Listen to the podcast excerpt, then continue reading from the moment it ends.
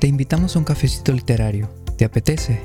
Nuestra recomendación de hoy es el cuento La lengua de las mariposas de Manuel Rivas. Ay, yo siento que este libro, va, eh, bueno, esta lectura va mucho más allá de esto que podemos nosotros comentar ahorita, porque yo creo que nos hacen falta palabras para poder quizás describir todo eso, eh, la impunidad, la, la impotencia que la gente puede sentir. Cafecito literario es un encuentro entre amigos.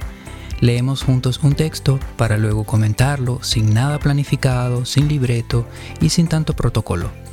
Puedes escuchar en vivo o participar en la lectura de los textos siguiendo el enlace de la descripción. Si no, quédate aquí, lee previamente el cuento asignado y pasa un buen rato con nosotros. Así que si estás preparado, que comience la charla. Hola, buenas noches. Hola Sandy. Hola. Hola Alberto.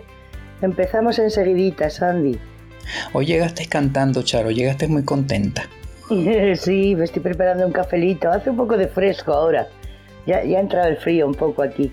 Hola, Janet. Nos está saludando en el room chat Janet, dice hola. Desde que comencé con esta antología que les pasé, este, siempre reviso un poco los cuentos, los leo previamente y investigo un poquito del autor y así, pero hoy no me dio tiempo. Entonces estoy completamente nuevo para el cuento y para el autor y no les puedo dar un insight extra ahorita, pero bueno, seguramente igual va a ser igual de enriquecedor porque entre tres o cuatro o cinco mentes le seguramente le sacamos bastante le desmenuzamos toda la información. Vamos a intentarlo. Pues fíjate que a mí me sorprendió ayer cuando dijiste el título, porque La lengua de las mariposas, yo había visto la película eh, española en, la tele, pero hace muchos años la siguen, la siguen eh, poniendo de vez en cuando. Pero es una película que tiene muchos años.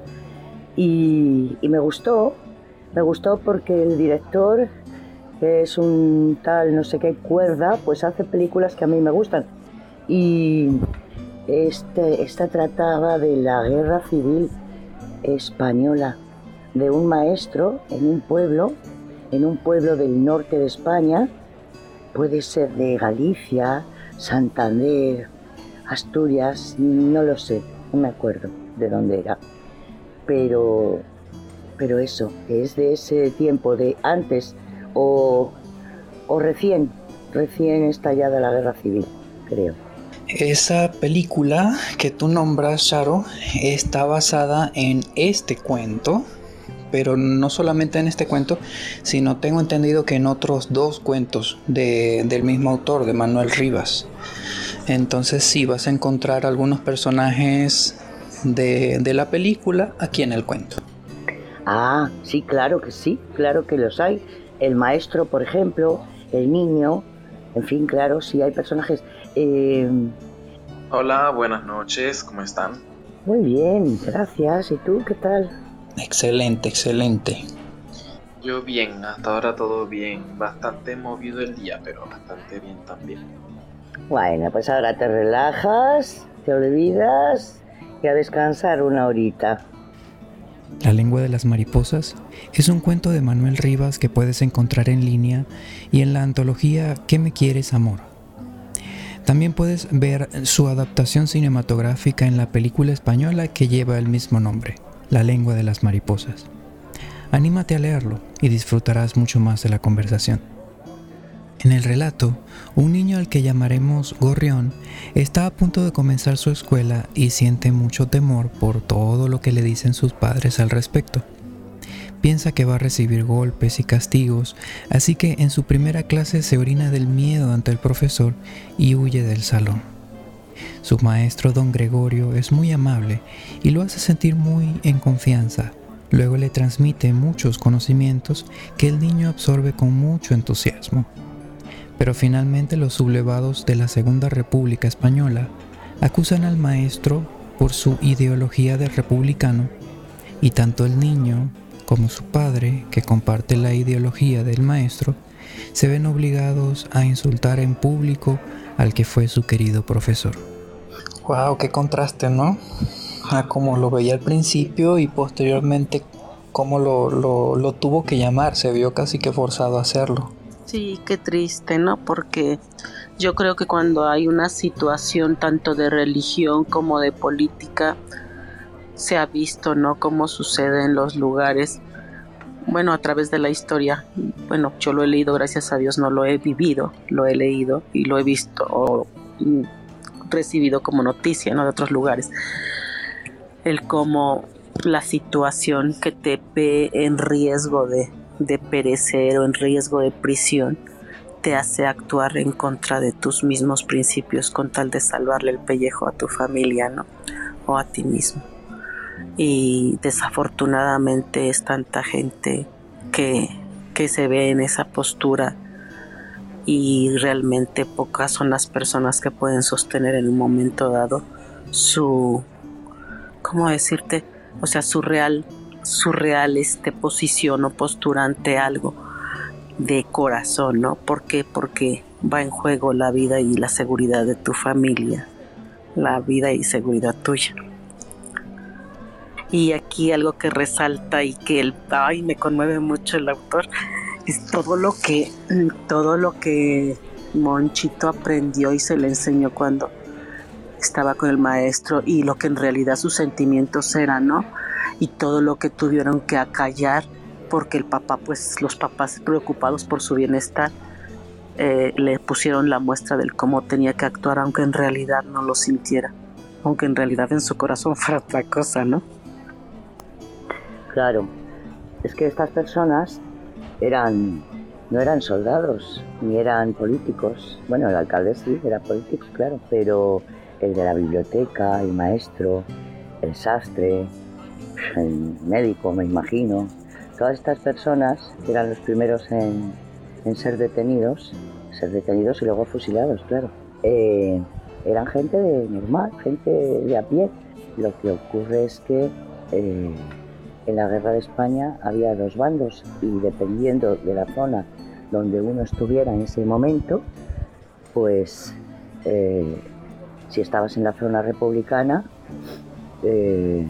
los republicanos de la zona no tenían que tener miedo, pero sí los los los eh, no sé, los del otro bando, los, los, católicos, los los conservadores, en fin, esa gente es, es la que tenía que tener miedo, pero en el otro bando, en el bando de los de los conservadores, de Franco, no sé cómo se les llama, eh, los republicanos eran eh, eran detenidos y luego fusilados, pero que se detenían a personas que estaban en el campo, que no tenían ni idea de política, que no sabían nada y además los vecinos mismos, por intereses, pues porque el otro tenía un campo al lado del suyo y no se lo había querido vender y tal, lo denunciaban como, como republicano si estaba en el lado de los fascistas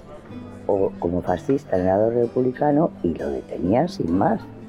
Y, ha, habido muchísimos muertos así en esta guerra. Me conmovió muchísimo. Si se me oye, volví a entrar y todo, ay, quedé mal. Me conmovió muchísimo y recordé la película porque sí la había visto hace mil años y la recordé. ¿Cuál película, perdón? Sí, claro esta la, película del cuento, ah, es la película, la veo perfectamente idéntica, idéntica y lo del sastre y todo eso me acordé perfectamente y me acuerdo que en su momento me conmovió muchísimo y de nuevo evocaste la imagen. Afortunadamente no he perdido la esa esa el poderme conmover, ¿no? Porque sí muy, muy triste todo y suele pasar, acá también pasa eso mucho. Sigue pasando todavía, una identificación como con como con la mentalidad de izquierda, entonces todo eso, ¿no? Todas esas cosas, ateo, de izquierda, hay que matarlo más o menos. sí, hay que matarlo, es, es, es, bastante similar, pues, a grosso modo, pero, pero, pero sí es muy conmovedor, me, me, me parte el alma. Sí, parece mentira, ¿eh? Que esto haya sido realidad. Bueno, esto y otras tantas cosas. Parece mentira parece mentira, pero sigue ocurriendo, como dices tú, Janet. Eh, claro, eh, la frase que dice el padre, refiriéndose al maestro, los maestros están muy mal pagados, ellos son la luz de la república. Es cuando la madre dice, república, república, veremos a ver dónde nos lleva tu república. Antes de saber lo que iba a pasar, claro, no mucho antes, por ahí andaban las fechas. Pero claro, eh, eh, los dictadores pues no quieren que haya eh, libertad de expresión, que la cultura esté totalmente restringida. Cuando yo era pequeña, Franco se murió cuando yo tenía 18 años.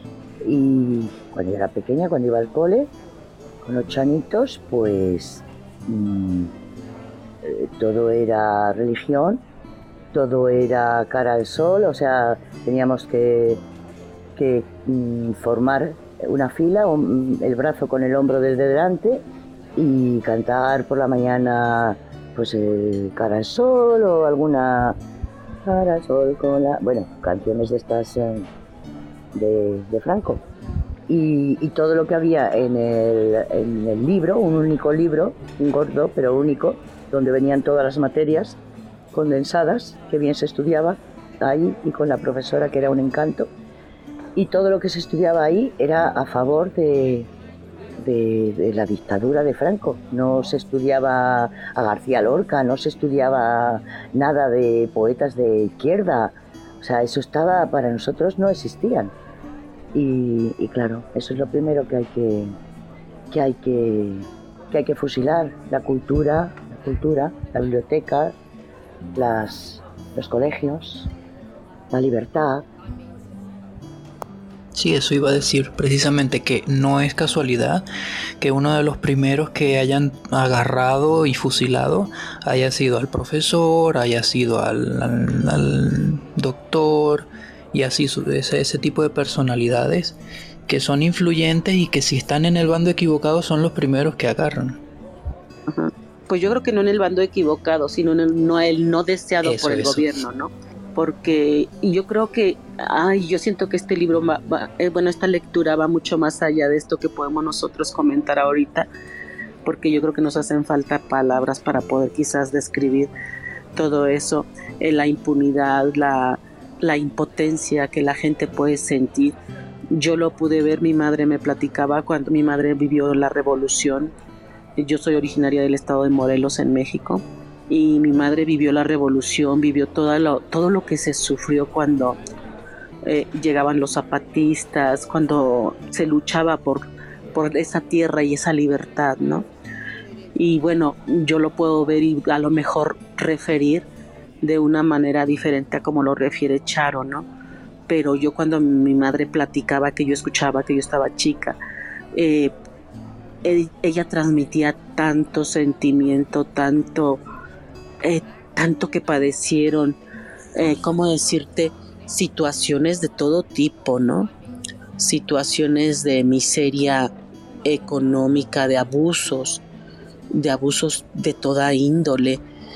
Y yo creo el hecho de que nosotros crezcamos con la idea de que el gobierno te está dando lo mejor y que el gobierno que tienes es lo que tú mereces, híjoles, está de la fregada. Porque el que crezcas o que alimentes a los niños con la idea de que lo que te están dando es lo que debe ser, porque es lo mejor para ti, para el pueblo, muchas veces aleja al niño de lo que realmente es la historia, de lo que realmente puede ser tu futuro, lo que es tu libertad como ser humano y tu derecho a ser libre. Y sobre todo sabes que la importancia que tiene el que conozcas, el que leas, el que aprendas, el que te reveles. Y ahorita precisamente las generaciones que están están en esa etapa de contraste, pienso yo, en las que nosotros de nuestra generación de Charo y mía les enseñamos a revelarse, pero a la vez cuando crecen y nosotros vemos que, que a lo mejor se pasaron de revelarse, también se les quiere frenar muchas veces. Muchas veces se puede lograr el equilibrio, ¿no? y somos una dualidad y es una combinación de tantas cosas, de sentimientos, de pensamientos, de ideas que al chocar como que se rompe, se rompe esa estructura de la que debe tener el ser humano. Y no sé, pienso que ahorita precisamente es una etapa crítica, una etapa muy crítica. Más sin embargo, pues nosotros a través del tiempo vamos determinando la historia. Pero en este caso del libro a mí me conmueve mucho el cómo, pues cómo el niño primero como tenía miedo de ir a la escuela, como todo lo que le reconoció el maestro que aprendió y que era bueno, ¿no? Que era bueno lo que estaba aprendiendo y lo que le transmitía y lo que quería saber. El niño estaba descubriendo el mundo, ¿no? Y cómo el, el choque contra los que, lo que sus padres llegan en un momento dado a decirle, di esto, repite esto, y el niño dentro de sus de, lo que él sabe, él sabe que eso no está bien, pero que lo tiene que hacer porque sus padres se lo están diciendo. Ay, gracias. Bueno, a mí me llamó mucho la atención el hecho de que se reflejara algo muy real, ¿no? Algo que uno, cuando vive en situaciones de esas, pues lo nota. Y es el hecho de que se mostrara esa, esa polarización dentro de la misma familia. Eh, para nadie es un secreto la situación eh, política de Venezuela y que el país estuvo durante muchísimo tiempo completamente dividido en bandos radicales. Y, y era muy preocupante ver cómo eh, dentro de los mismos integrantes de la sociedad, pero incluyendo dentro de los mismos núcleos familiares, se presentaba esto del, de, del, del, de la polarización, de que unos estaban hacia a favor de un, de un bando y, y, otros del otro, y eso dentro de, de, no solamente la familia, sino dentro de toda la sociedad se refleja y hace mucho daño. Y es parte de la división que se crean cuando hay gobiernos así, ¿no? Gobiernos de, de dictadura en las que se trata de, transformar la, la perspectiva de la población en favor de mantener el control. Y, y, es muy difícil ver eso porque es uno de los ingredientes clave para mantener eh, a las personas en ese sufrimiento, en esa ignorancia, en ejercer entonces esas presiones y, controlar lo que se enseña, quiénes son los personajes que deben estar y por qué. Eh, yo crecí en eso. Y, recuerdo que cuando era niño la, el país era muy diferente a como es ahora y los niños de ahora tienen una mentalidad formada bajo ese, ese, ese esquema. Y entonces sale precisamente de esas, de esas divisiones, de esos conflictos de, del ateo y el, y el creyente y, y, el criticarse el uno al otro. Y el, y el personaje de la historia desde niño lo vio yo también lo, lo, lo, he visto de niño y es una de las cosas que favorece precisamente ese tipo de circunstancias que con los años uno después llega a lamentar. Eh, pero, pero todo eso es algo que se va gestando a lo largo del tiempo, que se va cocinando, por decirlo de una manera, hasta que, que, que resulta. Eh, el hecho de que el autor lograra describirlo de una forma tan, tan buena a mí me ha gustado. Me llamó mucho la atención eso. Sí, y lo ha descrito de una manera muy, muy sentida, porque creo que una de las cosas más, más resaltantes del texto es el sentimiento que al final te, te transmite de, de que se, se, te pone el corazón chiquito. incluso yo creo que si voy a, voy a ver la película después. Con esos recursos audiovisuales extras seguramente el sentimiento es mucho mayor. Pero ya de por sí en, en, palabras ya el cuento es suficiente para transmitirlo. Entonces, caramba, es bien, es bien impresionante, ¿no? Eh, y hay algo que me parece interesante resaltar, ¿no? Y es que en ese tiempo quizá el, la amenaza hacia estos bandos era, era ser fusilado, era morir y todo esto, ¿no? Y quizás en la actualidad no estamos viendo ya eh, la muerte como, como pena, o, o, quizás se ve en, en, en, países, en uno que otro país, ¿no? Pero con esto de los derechos humanos y toda esta cosa, quizás en la actualidad ya no se ve tanto. Pero sí que hay represión y sí que hay este eh, violación de esos derechos de una manera más sesgada, de una manera más por debajo de la mesa que no se da cuenta. Eh, no se da cuenta nadie de ninguna manera y de una, de una, desde el punto de vista internacional pareciera que todo estuviera bien. Es fácil eh, velar esas cosas, es fácil ocultarlo y es por eso que siguen. Y es por eso que siguen esas dictaduras. Y eso es lo que está pasando, por ejemplo, en Venezuela. Eh, que por supuesto no están fusilando a nadie y no están haciendo cosas como, como, los, como por ejemplo, en, la dictadura de Franco, por ejemplo. Pero, pero esa, eh, esa violación de los derechos humanos es una cosa incluso más velada. No se ve de la misma manera. Y sin embargo, si vamos al punto de, de lo que ha ocurrido en marchas, etcétera, en protestas pacíficas que, que se convierten en, en, amenazas contra la muerte de las personas que están protestando, pues ahí sí se, se nota ese tipo de cosas. Pero va, va como en oleadas. Entonces son oleadas en las que hay una cantidad impresionante de muertos. El mundo se pone como en alerta. Ay, está pasando esto, está pasando lo otro y ya luego se calma y a todo el mundo se le olvida. Y luego otra vez otras protestas, el mundo se pone en al ay, ay, ay, ay, los derechos humanos, ay, ay, no sé qué más. Y ya después como que la, la cuestión se calma porque es que el pueblo no puede, no puede este, sostenerlo durante tanto tiempo. Y entonces se calma y ya, se le olvida a todo el mundo. Y así sucesivamente. Y no solamente me he dado cuenta que en Venezuela, sino en varias otras partes. Eh, ahorita no me acuerdo Creo que estaban hablando de, lo mismo en Chile. Ay, no recuerdo qué otros, otros países de Latinoamérica, pero igual. Y así como lo estamos viendo en oleadas, desde un punto de vista micro y dentro de nuestra, nuestra perspectiva, también en la historia vemos diferentes épocas en las que han habido violaciones de los derechos humanos de esta manera y con, esta, eh, con estos patrones y luego periodos de calma y luego periodos que se vuelve a violar los derechos humanos de esta forma tan radical y luego otro periodo de calma. Y yo me pregunto, ¿será que en el futuro va a haber otro periodo en el que vuelvan este tipo de cosas y amenazas contra la integridad física eh, de, los que no están de acuerdo, ¿sí me entiendes? Alberto, pero es que no es el futuro, Alberto, es que se está viviendo. Mira, tú dices, ya no se fusila como en la temporada de a de Franco, ¿no? En España, en el caso de España. Pero en todos los países se da, Alberto, de que la gente desaparece.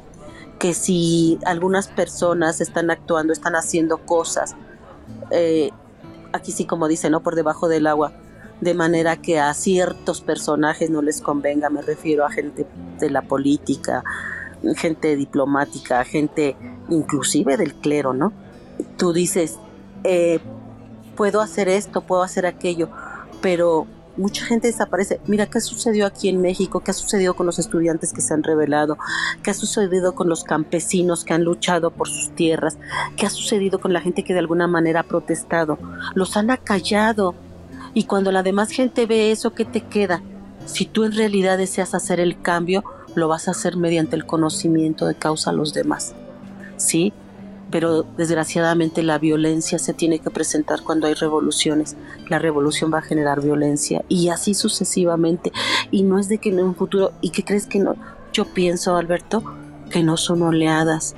Esto es permanente porque de alguna manera siempre va a haber alguien que quiera el poder, que quiera luchar por ser, tener algo mejor, por tener la ambición de, ¿sí? Y siempre va a haber gente que quiera defender a los demás. Siempre va a haber esas dos posturas.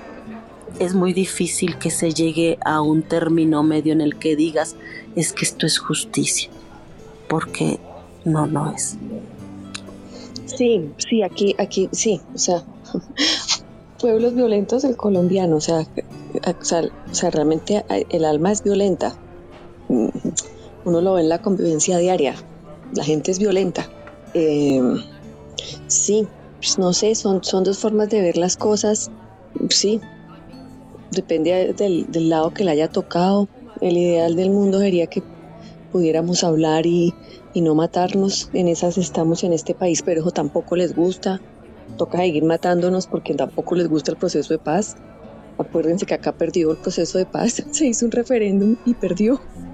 O sea, déjenos que nos queremos seguir matando, ¿no? Aquí pasó eso en este país. Mm, entonces es, es muy complicado, pero pues no, yo también veo como que un poco, también veo que, que, no es como de tiempo, estoy un poco de acuerdo con, con Ofelia, no es como la época, no es como que es por oleadas, no es todo el tiempo, pero, hay momentos en que la gente se levanta y sí, depende cómo se vean las cosas. A veces la, la, injusticia social es tan grande, la gente se aburre de la injusticia social, se levanta y hay unos que pues no quieren perder el status quo. No, ahorita estamos acá pasando por un momento complicado, sin embargo, sí, es un momento que inesperado, nunca se esperó que una persona que hubiera formado parte de un grupo guerrillero fuera presidente, porque no lo iban a dejar y lo está ejerciendo. O sea, pienso que eso es un, avance, independientemente de que le guste a uno o no el presidente, es un avance que esté ahí. Es decir, un avance que, que, lo, que otra forma de pensar también pueda tener el poder un ratico. Eh, a eso me refiero con avance, no porque sea mejor o peor, cada persona piensa distinto, pero, pero avance de que, de que se suelte el balón y, esté como jugando en otra cancha. Pero sí, bueno, este cuento muy conmovedor, me gusta. Em, ya pues digamos hablando como tal del cuento, es una narrativa muy tranquila, mm, como muy romántica al principio, ¿no? Como que muy bonita como narra la lengua de las mariposas, todo muy tranquilo, como que uno no se espera que, que, va a tener ese, ese, ese marco, nos lo va mostrando de a poquito, sí, el marco pues de la, de la guerra, de la guerra civil española. Pero empieza suave, amoroso, tierno y nunca lo pierde, porque siempre está ahí esa parte noble el cuento tiene como esa finalidad, ¿no? Mostrarnos esa, mostrarnos la, crueldad de la guerra. Eh, pero sí es muy, muy amoroso, muy fácil de leer, no es tranquilo, no tiene cosas como rebuscadas, no lo deja uno pensando mm, como finales inesperados ni cosas así. No, te toca es el alma, ¿no? De alguna manera, con tanta ternura, porque es muy tierno el cuento, muy tranquilo. Entonces, bueno, me encantó. Y ese final, ese final, ese moncho tirando piedras al camión y llorando y gritando, eres un tal, eres un cual, y encima no le dice eres un tal, eres un cual, dice yo quería llegar a ver al maestro para, para, para decirle rojo y, asesino, pero, pero, no era verdad. El niño lloraba pues por, porque, porque veía lo que estaba pasando y, y, no entendía cómo se, cómo se llevaban a a su maestro, que había sido de las cosas mejores que le habían pasado en su cortita vida. Por eso lloraba, lloraba y tiraba piedras, pero no porque creyera en lo que decían del maestro, sino por todo lo contrario. Qué, qué impotencia. Así es. Y yo me pregunto aquí, ¿qué representará ah, o qué simbolismo habrá detrás de esa, mm, de esa lengua de las mariposas, ¿no? Porque estoy seguro que tiene que haber algo detrás. Amigo mío, esa es la pregunta del millón, porque yo me la he estado preguntando eh, también eh, todo este tiempo, porque yo pensaba, bueno, eh, de alguna manera sabré por qué la película tiene ese título y por qué, y por qué el libro tiene ese título, pero no tengo ni idea, porque la única referencia, pero tiene que haber algo más detrás, claro que sí, Alberto, pasa que me da rabia, no soy capaz de verlo. Eh, la única referencia es cuando van a por las mariposas y le habla de que las mariposas tienen lengua y todo eso, pero ¿cómo se puede eso mm, encastrar, encastrar en, el relato, o sea, en, lo duro, en lo que realmente nos están contando? No tengo ni idea, Alberto. ¿Saben yo qué sentí?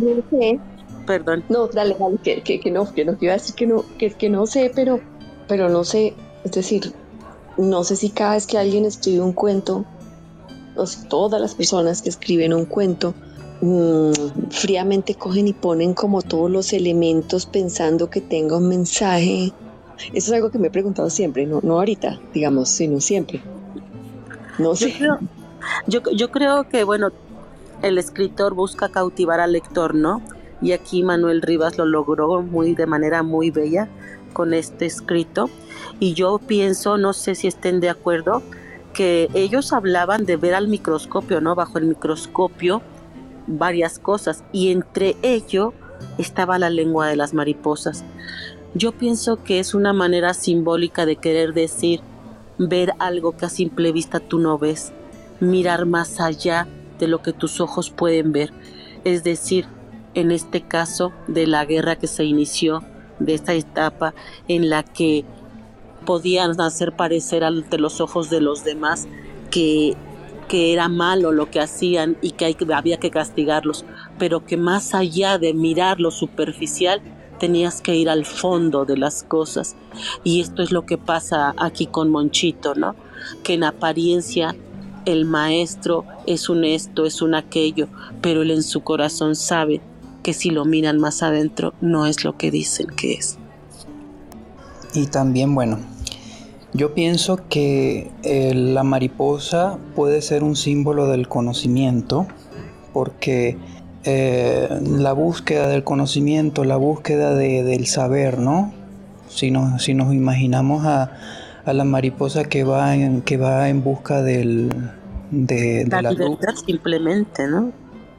De la luz, ¿no? La, la, mariposa que va en busca de la luz y que, por ejemplo, puede dañarse, quemarse sus alas cuando se acerca al fuego, ¿no?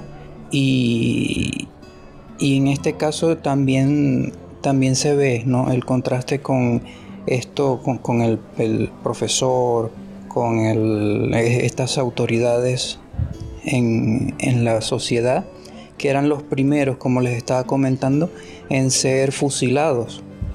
Entonces, quizá también va por ahí la cosa, ¿no? Porque ellos eran, si se quiere, como, como las mariposas porque son personas que buscan, buscan el conocimiento. E incluso el, niño también se estaba convirtiendo en mariposa, él estaba buscando bichos, él tenía una fascinación por, por, los animalitos y todo esto. Entonces yo creo que la lengua de las mariposas viene por ahí. Y esa mariposa que se llama Iris, que solo recuerda el nombre de esa mariposa, que, que embellecía donde estuviera aunque estuviera encima de, una, de un excremento de un animal o encima del barro, esa imagen también me pareció preciosa, preciosa, preciosa, como que... Para él era prometedor, ¿no? Mm, no, Charo, yo, yo bueno, así sentí también que como que para el niño era prometedor el conocer esa iris, ¿no? No, para el niño no, para nosotros. Para, para todos. Para nosotros que hemos leído el relato, el niño solo veía una mariposa, el pobre veía una mariposa preciosa, eh, iridiscente, azul, y que, que, se posara donde se posara eh, eh, era bellísima. Pero nosotros que hemos leído el relato sí le podemos dar a eso el que quiera y el que se le Vamos, a mí se me viene eso a, a la mente como que, como que el saber, como dice Alberto, si la mariposa es eh, una, ¿cómo se dice? Un símbolo de la sabiduría, de la luz, del conocimiento, eh, pues siempre va a, ser algo bello, eh, aunque todo alrededor sea una mierda como es la guerra y la dictadura. Siempre eso es lo que va a salvar y lo que va a dar esperanzas qué sé yo, qué bonita imagen. Y fíjate que es la misma sensación que nos da, ¿no? Cuando pensamos en, una mariposa que se, que, cuyas alas y cuerpo se queman cuando, va, cuando se acerca a la luz del, fuego, nos da como esa, esa, misma sensación de tristeza que sentimos cuando llegó el final del, cuento, del relato. Entonces... Sí, señor, sí, señor, eso es. Eso es. Pues sí. Bueno, vamos a darle la puntuación al, relato. Eh, yo le quiero dar una puntuación de 4.5. Está muy completo, está muy, muy cargado de... Eh, no solo de imágenes, sino de sentimientos. Te va introduciendo a los personajes y te va creando un rapport con ellos para luego llegar a ese, a ese punto culminante que, que, te deja sin palabras. Entonces de verdad está muy, muy bien hecho con una maestría que quisiera tener yo como escritor.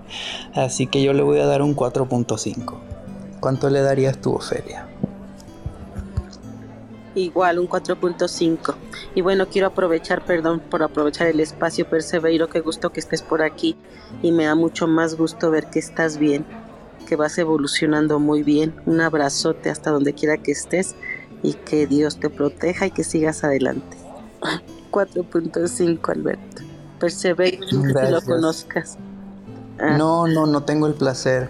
Es un médico de, de España, tuvo, se sometió a una cirugía hace algún tiempo. Y bueno, fue una cirugía demasiado, demasiado riesgosa. Y eh, mira, aquí está. Me da mucho gusto, es un amigo que conocemos desde hace algún tiempo. Gracias, Perseveiro, abrazos. Ah, qué bueno, qué bueno que ya estás bien, Perseveiro. Y saludos también aquí abajo a Solé, que ya tiene un tiempito acá abajo con nosotros. Y mira, algo que nos comenta Perseveiro es que él está en Santiago de Compostela, la tierra de Manuel Rivas. Ah, mira. Qué gusto. No sé, yo creo que es de conocer muchas lecturas de Manuel Rivas Perseveiro. Ojalá que después estés en condiciones de acompañarnos cuando lleguemos a tocar otras, otras lecturas de él, ¿verdad? Y a Solé también le damos la bienvenida. Gracias por estar aquí. Ojalá se una posteriormente con nosotros. Charo, ¿cuánto le vas a dar tú al cuento? Pues yo voy a ser muy injusta hoy y le voy a dar un 4, pero no porque no me encante, porque yo no tenga todo lo, lo bueno que se pueda esperar, sino porque mis prejuicios con, con la guerra civil, estoy harta, harta, harta de que durante 20 años, eh, y todavía se escriben ¿eh? libros de la guerra civil, parece que no hay otro tema, o sea, se ha escrito hasta la saciedad. Y yo creo que me los he tragado todos, sin gustarme la guerra y sin gustarme la política y sin gustarme las batallas, ya lo sabes, Alberto. Pero vamos, que está muy bien, este, pero le doy un 4. Muy bien, muy bien. ¿Y Joel, cuánto le das tú? Yo creo que también le doy un, un 3.5, un 4 sí estuvo bastante bueno, lo disfruté. Me gustan mucho los temas como los aborda. De verdad que sí, un 4. Ok, voy a hacer el cálculo aquí. Super fragilístico espiralidoso. Me da un 4.4. Vaya, es uno de los relatos que mayor puntaje ha tenido. Déjenme decirles. Se lo merece. Sí, está en exactamente la misma puntuación de los gallinazos sin plumas. Y eso es bastante. sí, señor, sí. Está muy bien, muy bien. Nos ha emocionado a todos. Muy bien, muy bien. Yo creo que, que los escritos que, que te llevan a este tipo de, de cuestiones en las que se mezclan pues las emociones del ser humano las situaciones políticas, sociales, generalmente son escritos que nos provocan, pues nos provocan cierto movimiento, ¿no? Ahí eh, te hacen pues reflexionar. Y yo creo que este es uno de los escritos bellamente escrito, bellamente, un texto del bellamente escrito. Y yo creo que cuando sí, cuando ya has leído mucho de, de algún tema o por ejemplo en el caso no de en México de la revolución o en el de España de la de la guerra civil española a veces yo creo que llega uno al punto en mi caso yo hablo de mí de mi país llegas al punto de que dices cuánto de lo que está escrito es real no y cuánto de lo que leemos podemos creer. Y por qué pues porque lo que vivimos a veces contrasta tanto con lo escrito. Y bueno, hoy que estaba leyendo Charo este, este texto, me acordé, Alberto, del libro de La rebelión de los animales, de la granja, la rebelión de la granja. Ojalá algún día lo podamos ver, lo podamos leer, que ya tiene muchos años ese libro, ¿no? Pero se me hace tan actual el tema también, que yo creo que es atemporal estas cosas, estas situaciones, y a lo mejor no es de que no hay otras cosas de que escribir, quizás, quizás sea lo que eternamente la gente va a vivir, ¿no? Situaciones estas de conflicto, de desigualdad, de abuso, de poder, de injusticia y de lucha constante. Pero creo que ya me he pasado de hablar. Gracias, Alberto. No, no te preocupes, Ofelia. Pues estamos libres para, para conversar y precisamente de eso se trata, ¿no? bueno, vamos a ir cerrando de una vez entonces, son 9.17. Eh, ¿Tienen algún comentario final para terminar la, la sala? Creo que no. No, que tengan bonita noche. Que Perseveiro, síguete recuperando, por favor, para que después vengas y participes con nosotros aquí en el Club de Lectura Virtual. Y bueno, gracias a todos. Pasadlo bien. Hasta el lunes. Chao. Bonito fin de semana.